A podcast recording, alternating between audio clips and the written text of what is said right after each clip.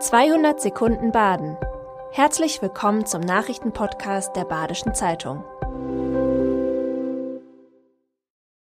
Die Nachrichten am Freitag, den 17. März. Der SC Freiburg hat es nicht geschafft. Das Europa League-Rückspiel gegen Juventus Turin war ein Kraftakt der Spieler und ein Fußballfest der Fans, doch mit einem 0 zu 2 entschieden die Italiener das Spiel für sich. Eine denkwürdige Europareise des SC geht damit zu Ende. Die Schlüsselszene des Spiels war ein Handelfmeter für die Mannschaft aus Turin. Manuel Gulde blockte einen Nachschuss mit der Hand und flog anschließend mit Gelb-Rot vom Platz. Den anschließenden Elfmeter verwandelte Juventus zur 0 zu 1 Führung. In Unterzahl konnten die Freiburger keine entscheidenden Akzente mehr setzen. Federico Chiesa machte mit seinem Treffer in der Nachspielzeit für Juve schließlich alles klar.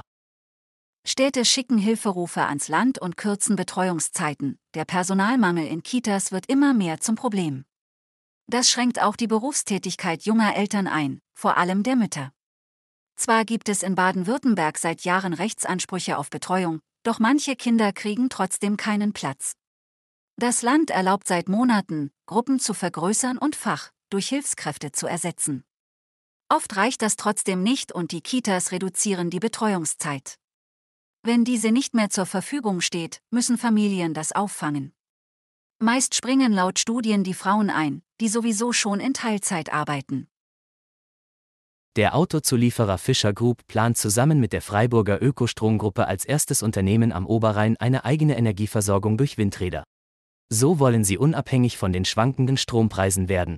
Die Rheinebene sei zwar nicht so windhöfig wie die Schwarzwaldhöhen, dafür entfielen die Transportkosten für den Strom. Damit sei der Betrieb der Anlagen wirtschaftlich. Mit dem Baubeginn der Windräder rechnet Fischer in der zweiten Jahreshälfte 2025. Noch stehen einige Genehmigungsverfahren bevor. Das Sozialticket in Freiburg soll teurer werden. Doch die Fraktionen im Gemeinderat haben mehrheitlich Widerstand angekündigt. Das Sozialticket gibt es in Freiburg seit mehr als sechs Jahren. Bisher hat es sich als gute Sache entpuppt. Menschen mit wenig Geld können damit verbilligt Busse und Bahnen fahren. Die Stadt übernimmt die Differenz zu den regulären Ticketpreisen. Die Stadt will die Preise für ein Regio-Ticket im Mai um knapp 60 Prozent anheben.